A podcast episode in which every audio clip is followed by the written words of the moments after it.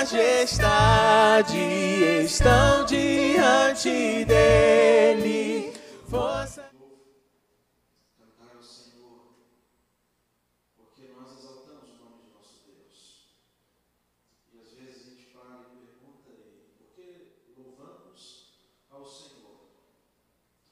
Às vezes a gente entra num automático na nossa vida, que às vezes fazemos as coisas, agimos, como todos os domingos fazemos, mas a minha oração é que você, nessa noite, você cante um cântico novo ao Senhor. E um cântico novo não é um cântico que você não conheça, não é cânticos que o nosso time de adoradores, eles irão nos ensinar cânticos novos. Mas um cântico novo é um cântico que você até mesmo já conhece, já cantou por diversas vezes, mas hoje ele se torna especial na sua vida. Eu já tive diversas experiências de que programações de cultos em que após o culto pessoas chegaram para mim chorando, e assim, olha, hoje o culto foi para mim, vocês cantaram o cântico da minha conversão. A música ela fala muito com a gente. E essa chamada a essa consciência de adoração é justamente diante do fato pelo qual nós existimos. Nós existimos para adorar o Senhor. Mas a verdadeira, a verdadeira adoração é aquela que traz ao nosso coração o entendimento. Não adoramos porque somos religiosos, por uma mera re religiosidade. Nós adoramos um Deus que nós conhecemos, um Deus que se revela a nós. A nossa adoração, ela é uma resposta diante de tudo que Deus tem feito em nós e através de nós. A adoração, ela não acontece e não é resultado de estarmos aqui juntos e cantarmos meramente por cantar, sem pensar naquilo que nós cantamos ou para quem cantamos. E quando a gente se depara diante dessa realidade, nós temos uma pergunta: quem é Deus para você? Quem é Deus?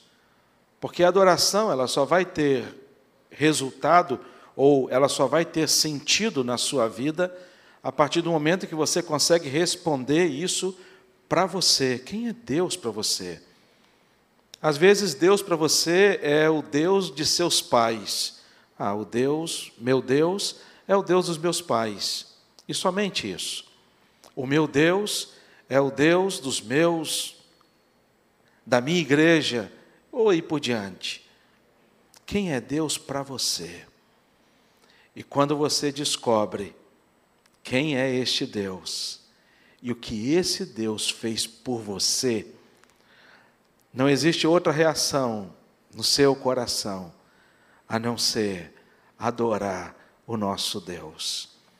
A gente vai ter esta mensagem compartilhada com o time de adoradores da nossa igreja. Essa mensagem ela vai ser dividida em três partes. E na primeira parte eu queria convidar você a ler comigo o texto de Gênesis, capítulo 3, versículos 14 e 15. Nós vamos passear na Bíblia para poder descobrir e reconhecer quem é Deus e o que ele fez por mim e por você.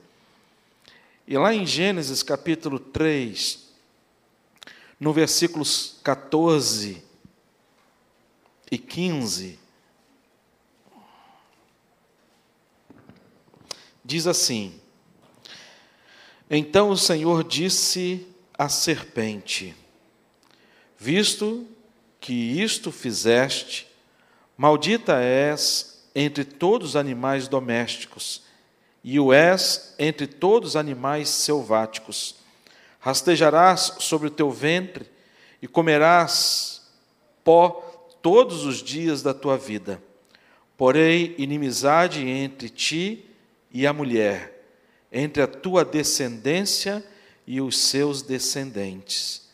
Este te ferirá a cabeça, e tu lhe ferirás o calcanhar. Esse texto ele nos traz, nos traz aqui uma, uma breve lição e uma preciosa lição daquilo que Deus realizou lá no início, no Gênesis. E quando Deus ele traz aqui essa este relato através do escrito de Moisés, Moisés ele fala das, da consequência do pecado. E quando ele vai trazer a consequência do pecado, quando Deus ele ali toma o conhecimento da, de que o homem havia pecado, Deus aqui ele pergunta para o homem e para a mulher. Ele faz algumas perguntas. E a primeira pergunta que Deus faz para Adão é: Adão, onde você está? Onde você está? A outra pergunta que ele faz é: Quem te fez saber que estavas nu? A outra pergunta que Deus faz a Adão: Comeste da árvore que te ordenei que não comesses? E a resposta de Adão ela foi clara para Deus. Ele chegou para Deus e falou assim: Senhor, foi a mulher que o Senhor me deu. E a Deus então ele chega para a mulher e também faz perguntas. E a pergunta que ele faz a Eva é: que é isto que fizeste?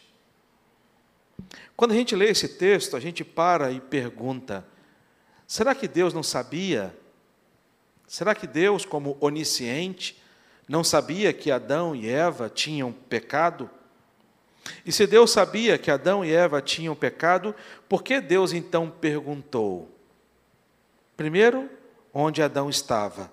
Segundo, porque ele tinha feito, tanto para Adão como para Eva. E nesse texto, Deus aqui ele poderia manifestar sua ira. Era tempo de Deus manifestar a sua ira sobre a sua criação, sobre a obra-prima da criação, sobre as meninas dos olhos do Senhor, que somos nós, seres humanos. Mas Deus, ao invés disso, Deus vai mudar o foco da sua ira.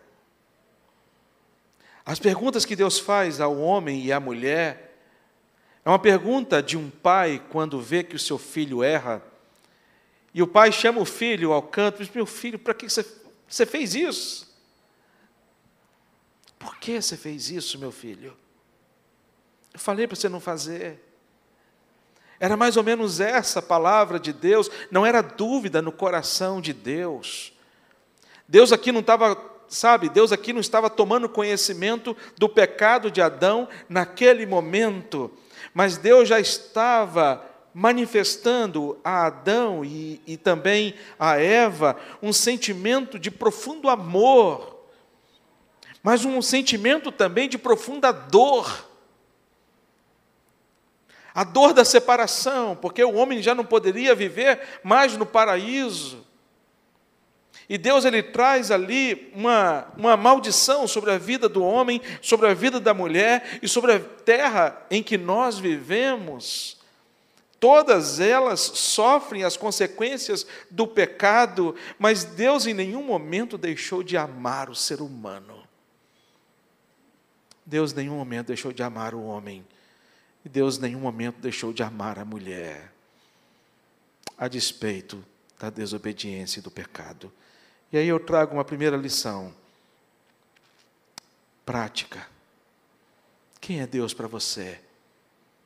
Deus para você é um pai que te ama a despeito do que você fez. E ele olha para você e fala: Davidson, por que você fez isso? Falei para você não fazer. Mas quando Deus olha para Satanás e dirige a sua palavra para Satanás, Deus ele não faz nenhuma pergunta para Satanás. Ele não pergunta para Satanás: onde é que você está? Ou então, o que, que você fez? Mas Deus, quando olha para Satanás e ele vai olhar para Satanás e ele vai dizer: Vós, na verdade, intentaste o mal contra mim. e ele intentou mal contra Deus, foi contra o ser humano.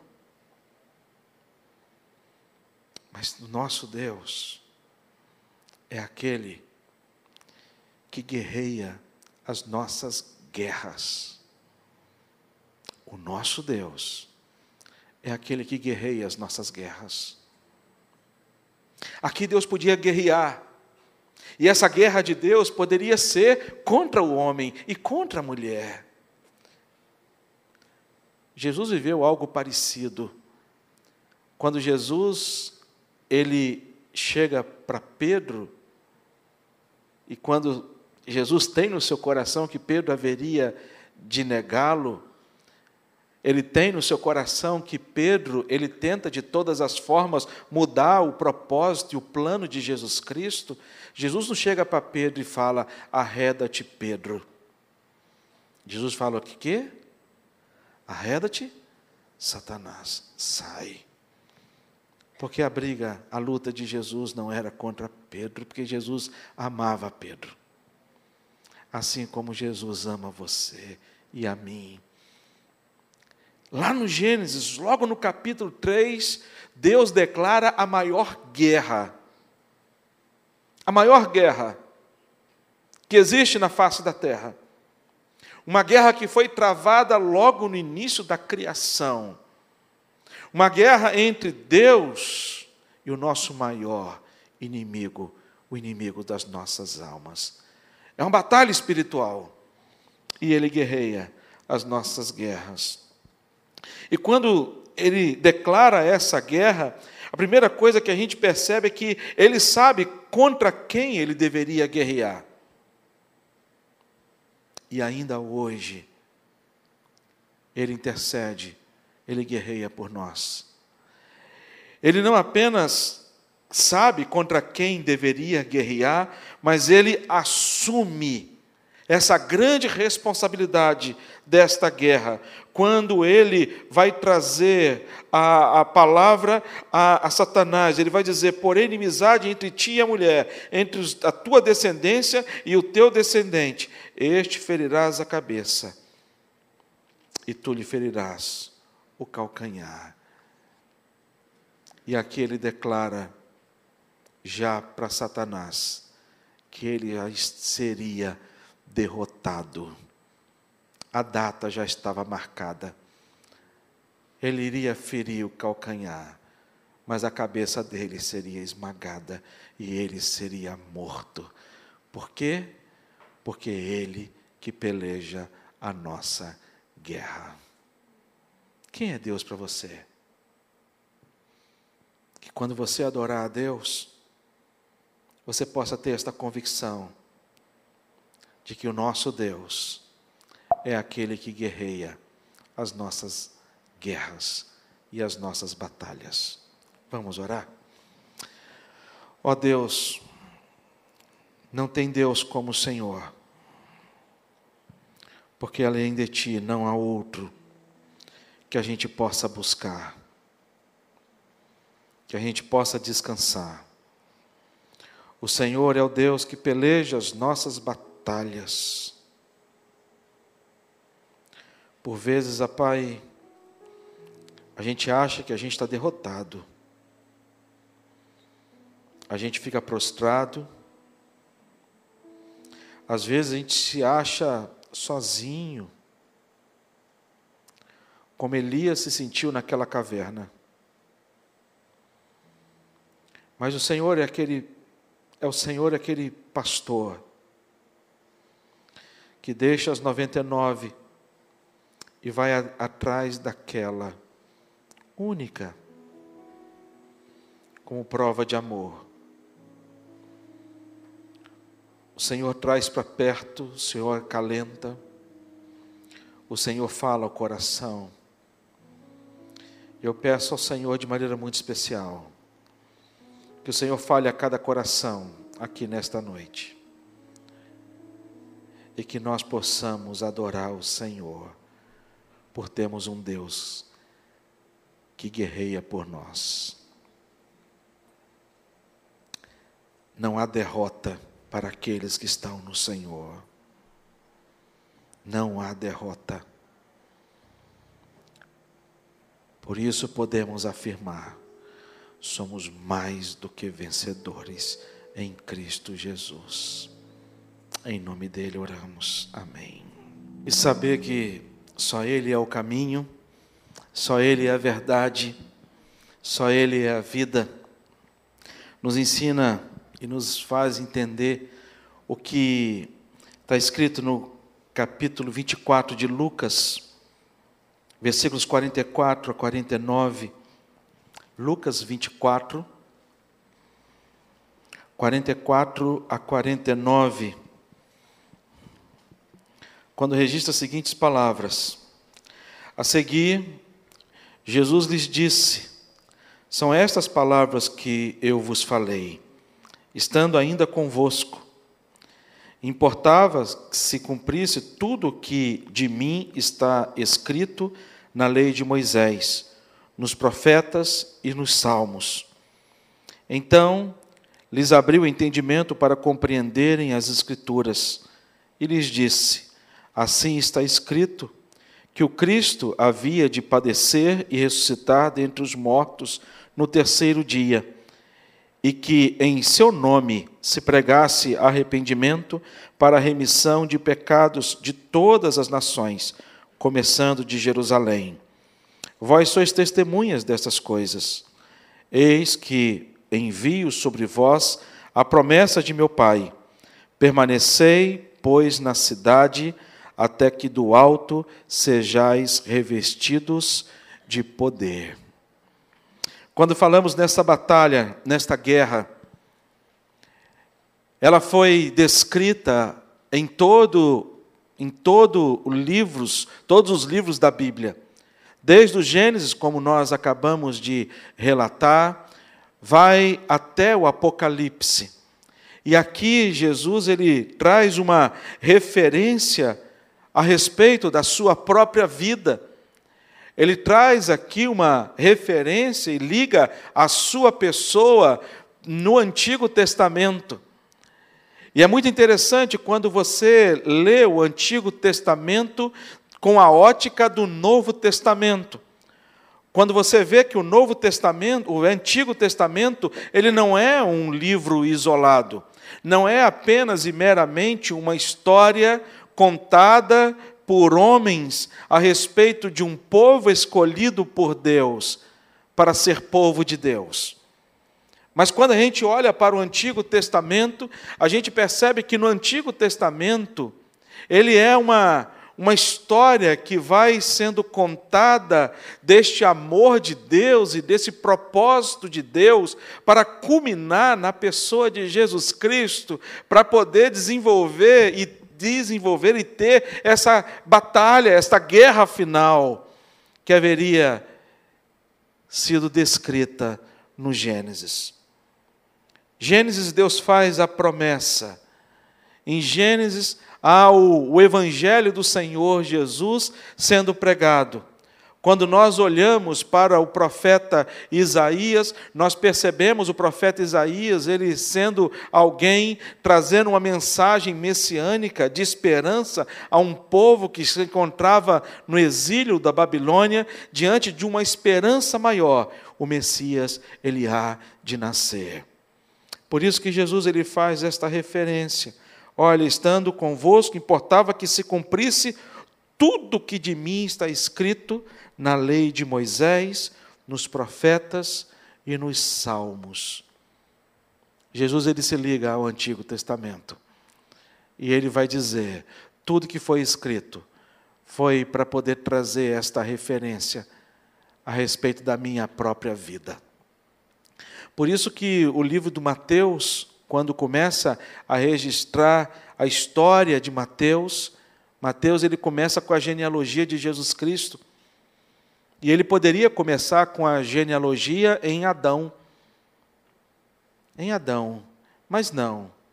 Ele começa a genealogia em Abraão. Porque é em Abraão que é feito o pacto. É através de Abraão, quando Deus o chama para sair da sua terra, da sua parentela e ir para um lugar aonde Deus haveria de mostrá-lo.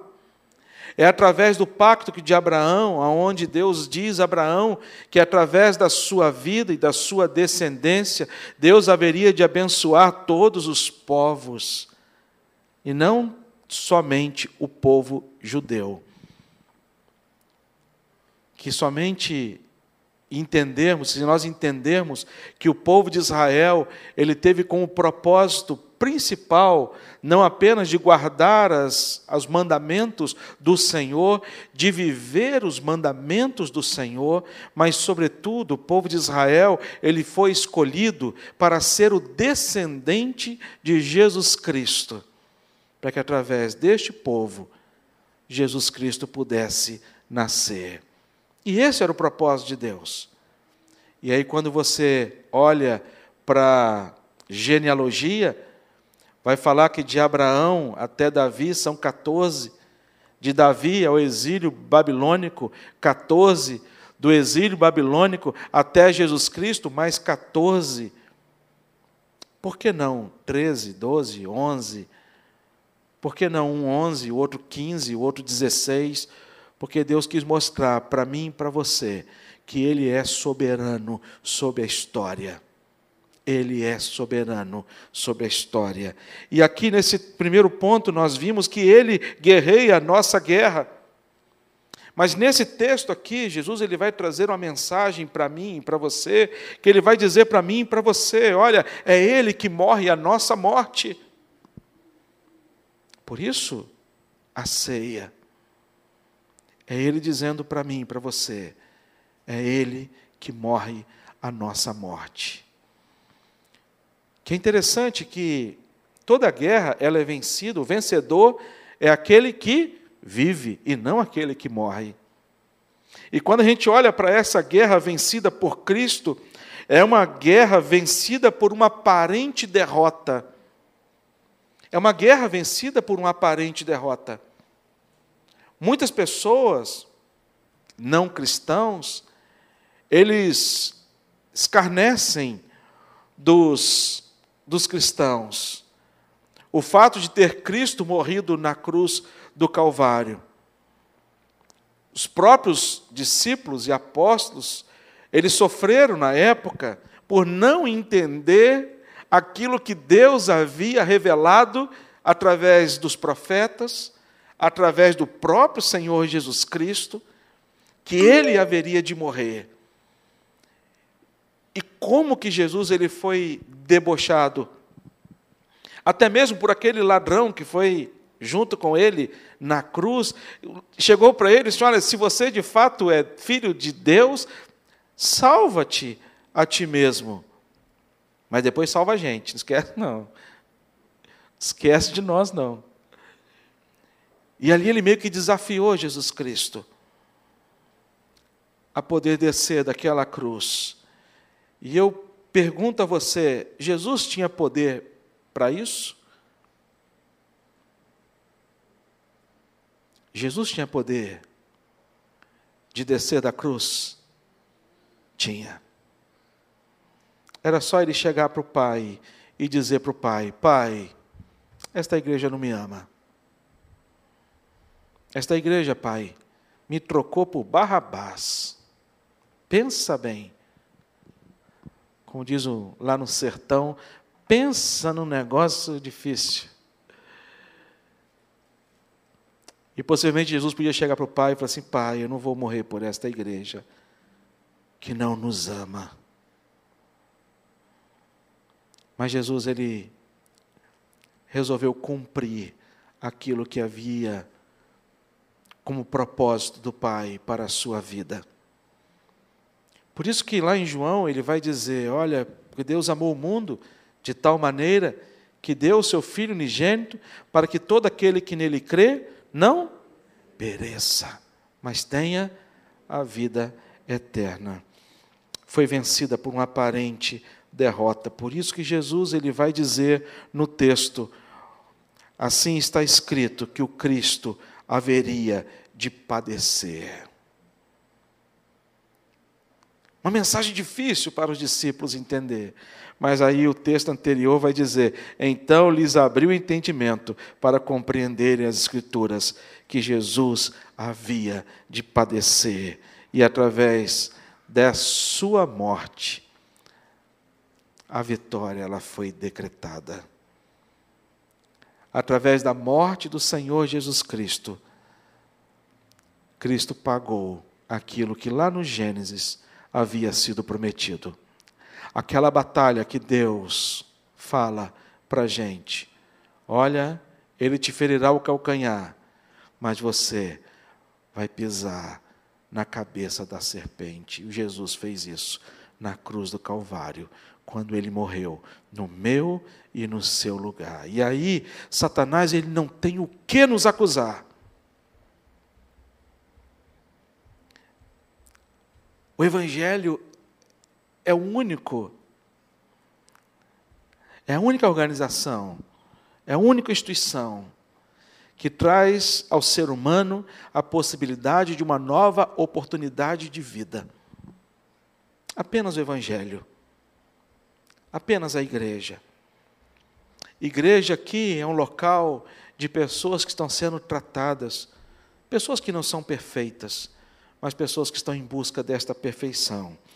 E quando a gente fala desta guerra vencida por Cristo, ela foi vencida por uma aparente derrota, por isso que ele vai dizer, havia de padecer. Mas esta guerra, ela foi vencida por Cristo, vencida pela maior de todas as batalhas. Quando Jesus ele disse no texto, no versículo que nós lemos, assim está escrito, que o Cristo haveria de padecer, só que o texto não para por aí. E ressuscitado entre os mortos ao terceiro dia. E ressuscitado dentre os mortos ao terceiro dia. E isso já aconteceu. Jesus ressuscitou.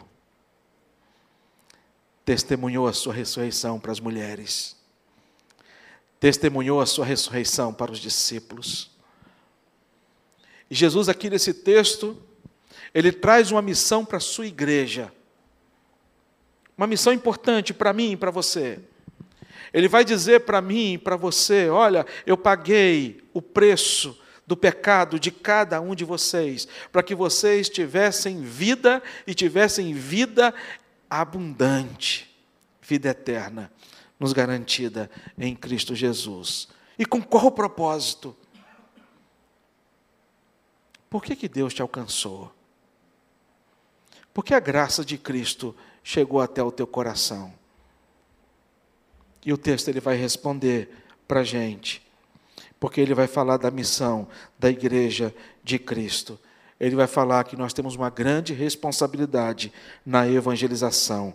Quando ele vai dizer para mim e para você: olha, dentre os mortos, ele ressuscitou dentre os mortos no terceiro dia, e que em seu nome se pregasse arrependimento para a remissão de pecados a todas as nações, começando em Jerusalém.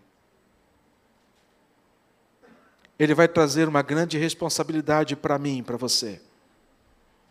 Uma grande responsabilidade. Para a gente pregar o arrependimento.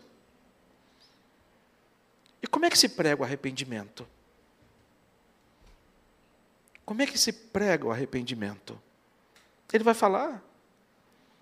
Ele vai dizer para a gente: olha, como é que você vai pregar esse arrependimento? E a primeira coisa que ele vai dizer para a gente é o seguinte: começa em Jerusalém. O texto vai dizer: começando em Jerusalém. Aí você vai me dizer, mas Reve, então quer dizer que nós temos que ir lá para Jerusalém, fazer uma viagem missionária. Olha que benção. A Reve JR vai nós já fizemos uma viagem junto com a Igreja das Américas, lá em Jerusalém, foi uma, uma benção muito grande. Então quer dizer que nós temos que fazer uma segunda viagem missionária da Igreja Presbiteriana das Américas para ir em Jerusalém, para começarmos em Jerusalém, pregar o arrependimento, para depois voltarmos para o Brasil, para aqui, depois, depois que pregarmos lá, pregarmos aqui? Não, não é isso que ele está dizendo. Mas Jesus está dizendo para aquelas pessoas que estavam em Jerusalém. Em outras palavras, sabe o que Jesus está dizendo? Comece o arrependimento na sua vida. A pregação genuína do verdadeiro arrependimento, ela só vai surtir o efeito, sabe quando? Quando esse arrependimento surgir efeito de fato e de verdade na minha vida e no meu coração. E aí transborda para minha esposa, transborda para os meus filhos, transborda para os meus vizinhos que estão próximos de mim e transborda para a igreja. É a mensagem que Jesus deixou para a gente pregar. A mensagem pregada pelos apóstolos, pelos profetas, foi a mensagem da vinda do Messias. O Messias há de nascer. Quando João Batista ele teve a sua primeira mensagem pregada, a primeira mensagem de, de João Batista, o tema era arrependimento. Quando você percebe a primeira mensagem que Jesus Cristo ele vai trazer a, a, a, os, seus, os seus ouvintes, a mensagem de Jesus Cristo é arrependimento. E a mensagem que nós, igreja, temos que pregar. Eu, quando comecei a pregar, e quando minha vocação pastoral se deu na minha adolescência, e eu precisava pregar, eu, eu sou muito tímido, muito tímido. E eu precisava pregar. A coisa mais difícil para mim era falar em público. E eu ia para frente do espelho. Meu pai falou comigo, assim, Davidson, vai para frente do espelho e prega, em frente ao espelho. E aí eu ia para o quarto, olhava para o espelho e começava a pregar para mim mesmo. Eu acho que é isso que a gente tem que fazer. Eu não conheço a sua vida. Eu não sei o que está no seu coração. Eu não sei as coisas encobertas ou cobertas que você guarda no seu coração. Eu não sei as coisas que têm atrapalhado a sua comunhão com Deus. Eu não sei aquilo que o teu próprio coração tem colocado dentro do seu coração. E eu não sei o que, que Satanás tem colocado dentro do seu coração e falado ao seu ouvido. Assim como ele falou para Eva. Para Eva, ele usou uma serpente. Para Jesus, ele falou tete a tete com Jesus Cristo, quando levou Jesus para ser tentado mas também ele falou com Jesus através de algumas pessoas. Satanás usa pessoas para falar com você. Para colocar coisa no teu coração que não vem de Deus. E a pergunta que eu faço a você: está disposto a pregar o arrependimento? Nós precisamos pregar o arrependimento. Mas deixa eu falar uma coisa para você e falar uma coisa para mim. Eu estou na mesma situação de vocês. Vamos nos olhar no espelho e vamos dizer para nós mesmos: nós precisamos nos arrepender. Mas não é você sair da sua casa. Aliás, não é você sair daqui e chegar na sua casa para poder ter um espelho para poder você falar. É você falar no seu próprio coração. Você dizer para você mesmo: sabe? Para você deixar nesse lugar aqui, que é lugar de cura. Para deixar neste lugar aqui, que é o lugar onde Cristo está. Aos pés da cruz de Cristo.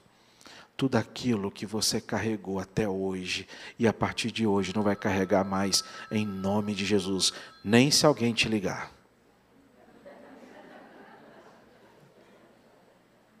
Amém, irmãos? Você está disposto a pregar esse evangelho? Vou perguntar de novo, uma pergunta retórica. Você não precisa balançar a cabeça, nem levantar a mão, nem, sabe? Mas deixa eu fazer uma pergunta para você. Você está disposto a pregar esse evangelho do arrependimento? Aí eu faço uma outra pergunta. Você está disposto a se quebrantar agora e pedir a Deus perdão e se arrepender.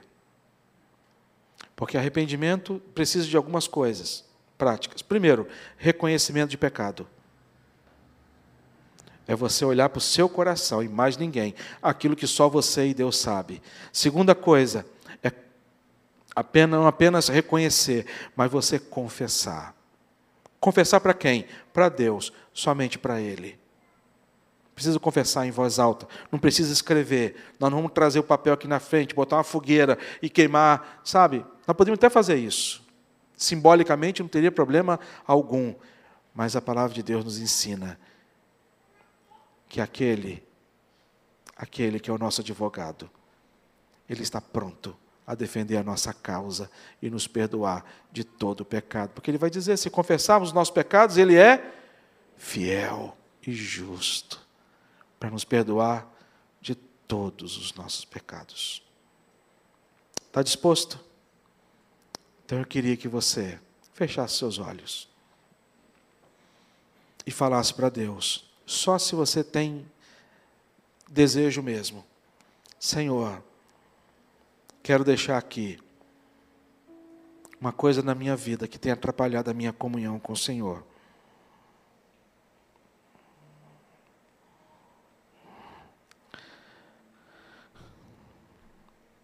Ele morreu a nossa morte.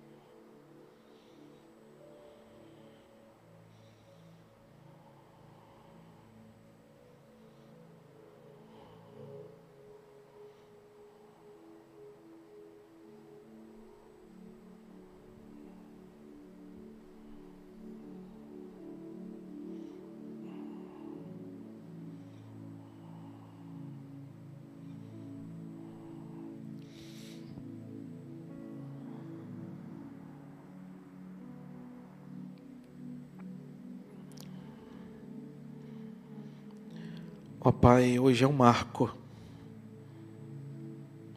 Um marco nas nossas vidas. Hoje é dia 12 de setembro, 2021. Faltam seis minutos, Deus, para as oito horas da noite.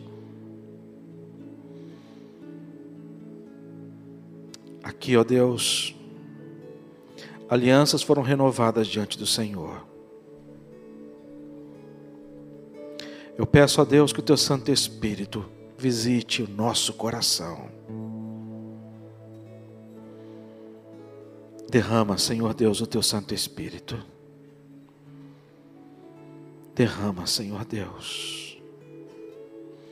Enche-nos, ó Pai, por completo, a ponto de transbordar.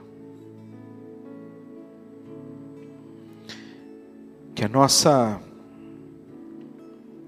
que a nossa vida com o Senhor não seja uma falsidade. Que a nossa vida com o Senhor não seja uma hipocrisia. Que a nossa vida com o Senhor seja algo verdadeiro. Resultado de uma comunhão de filhos e filhas com Deus Altíssimo. Opera, Pai só o teu Santo Espírito pode nos convencer do pecado, da justiça e do juízo, somente Ele. Eu não posso, Pai, fazer isso na vida dos meus filhos. Eu não posso. São as pessoas mais próximas de mim, minha esposa. Eu não posso fazer por eles. Mas eu sei que o Senhor pode, o Senhor faz. Eu não posso fazer pela igreja, mas o Senhor nos deu autoridade como pastores, eu e reverendo Everaldo, para sermos pastores deste rebanho, e nós aqui, ó Pai, na autoridade, na autoridade ministros do Senhor, pastores desta igreja, nós suplicamos que haja um derramado do teu Santo Espírito sobre a vida desta igreja. Em nome de Jesus.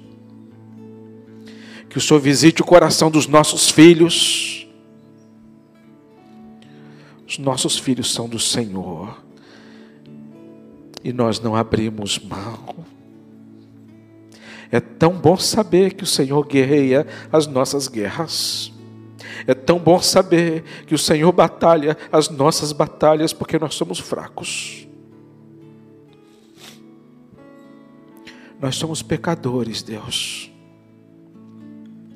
Mas nós somos pecadores arrependidos para a honra, para a glória e para o louvor do teu nome. Que hoje seja o um marco,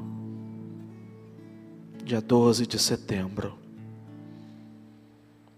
para vivermos o dia 12 ainda, de uma outra forma, de uma outra maneira, com novidades de vida.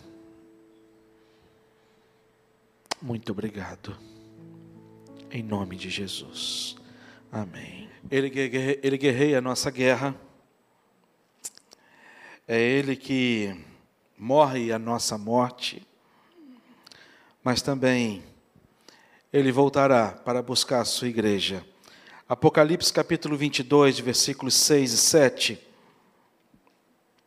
Apocalipse capítulo 22, versículos 6 e 7.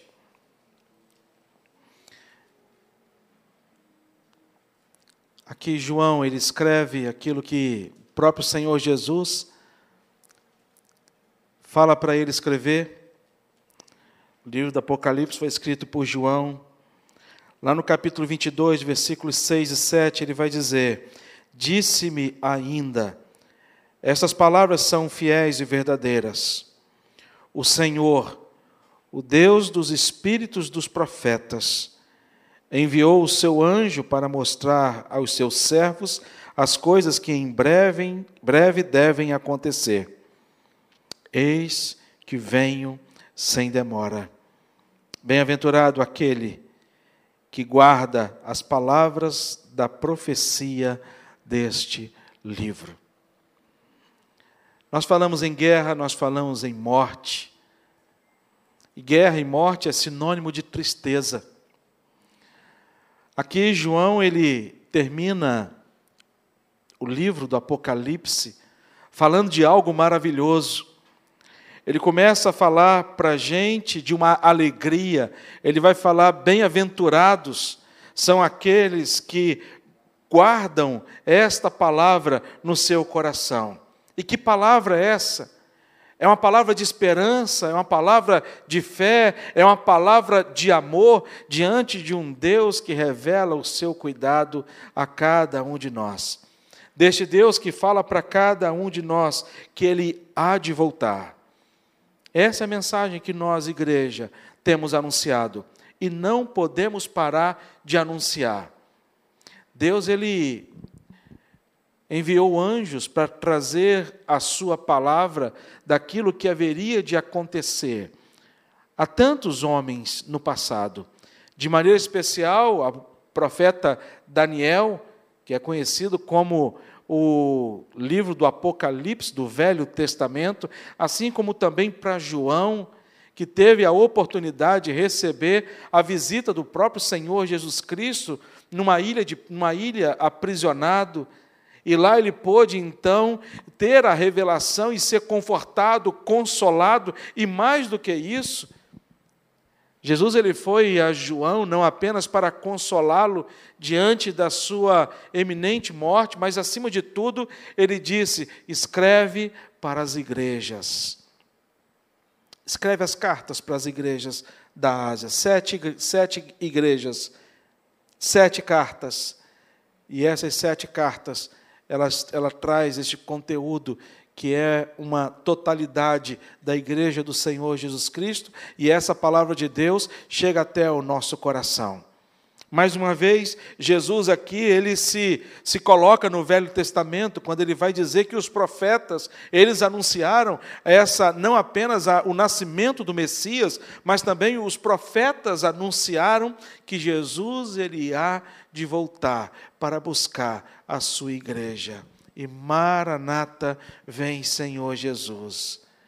E o mais maravilhoso é que ele vai dizer para mim para você: Eis que venho sem demora. Eis que venho sem demora. E Jesus ele vem para quê? Com um propósito: cumprir o juízo de Deus Pai, para colocar fim nesta guerra que foi travada quando? Lá no Gênesis. Foi travada quando? Quando o homem ele recebe aquela visita de Deus diante daquelas perguntas: Adão, onde está você? Ali foi travada a guerra. A guerra ela foi declarada vencida na cruz do Calvário. Mas a derrota final, que vai por fim a toda esta guerra, vai ser quando? Quando a trombeta tocar e todo olho vai ver. O maior evento da história Algumas pessoas falam que o maior evento da história é a Copa do Mundo, as Olimpíadas. Mas o maior evento da história será a volta de Jesus Cristo, porque não vai ter nada mais glorioso do que isso. Quando a gente olhar para o alto e ver o nosso Mestre, o nosso Senhor Jesus, descendo nas alturas, para poder buscar a sua igreja e vai dizer para nós, igreja, acabou o tempo de aflição. Ele vai dizer para a gente, se ainda tiver o Covid, ele vai chegar para a gente, ó, pode tirar a máscara, todo mundo. Podem se abraçar. Para alguns vai ser um dia terrível. Assim como foi para aqueles que não acreditaram que a arca lá de Noé, ela teria utilidade.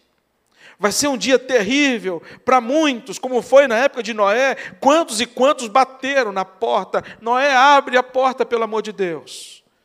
Nós zombamos de vocês, mas perdoa a gente. O tempo acabou.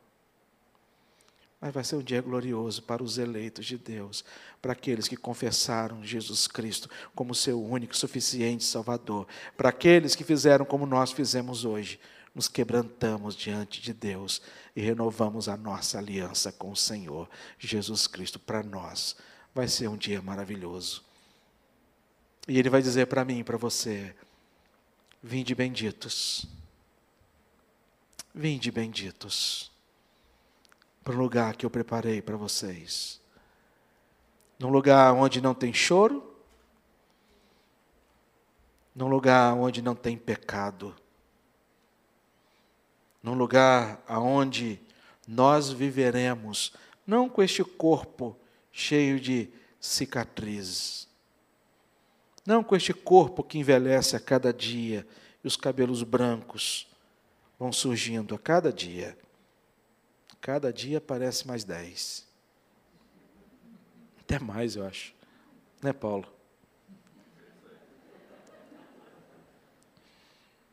Lá não vai ter. Lá não vai ter velhice. Lá não vai ter dor de coluna. Lá não vai ter diverticulite. Que benção. Vai ser uma benção não ter diverticulite no céu. No céu a gente não vai precisar tirar, sabe, a vesícula. Estou falando das minhas cirurgias. Não vão ter que operar o joelho no céu. Vou parar por aqui, senão vai assustar os irmãos. Não vai ter nada disso. Lá no céu a gente vai reencontrar pessoas assim, que marcaram a nossa vida.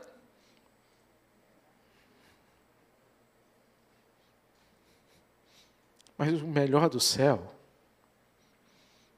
é que a gente vai viver na presença de Deus, face a face. A gente não vai ter que se separar mais de Deus. E nós vamos glorificar a Deus eternamente. Sabe por quê? Porque Ele comprou a sua guerra. Sabe por quê? Porque Ele morreu a sua morte. Sabe por quê? Porque Ele ressuscitou a sua ressurreição. E porque Ele há de voltar para buscar a gente. Isso aqui vai acabar. Nós vamos embora de volta para casa. Vamos orar. Pai, como que nós aguardamos esse dia? Aguardamos com toda a nossa esperança, com toda a certeza. É tanta certeza, Pai, que a gente acha que o Senhor vai voltar hoje. Para nos tirar desse mundo aqui, Pai. É tanta certeza que amanhã a gente vai achar que o Senhor vai voltar amanhã, com expectativa. A gente precisa se arrumar para poder esperar o Senhor, não, porque o Senhor vai nos vestir com vestes brancas. O Senhor vai nos chamar com um novo nome o Senhor vai nos dar um corpo glorificado. O Senhor vai nos permitir viver aquilo que Adão e Eva viveram lá no Éden. E que o pecado nos roubou esta oportunidade de ter a companhia do Senhor eternamente. Ajuda-nos como igreja, Deus, enquanto o Senhor não volta, a anunciarmos a volta do Senhor. Para que aqueles que ainda não foram alcançados pelo Teu Evangelho sejam alcançados, seja aqui na Barra, seja em Brotas de Macaúbas, seja em qualquer lugar de parte deste mundo, nós como igreja, queremos falar que Jesus há de voltar. Porque é a melhor e a maior de todas as mensagens. Muito obrigado por esta convicção. Que isso nunca se aparte do nosso coração. Em nome de Jesus. Amém.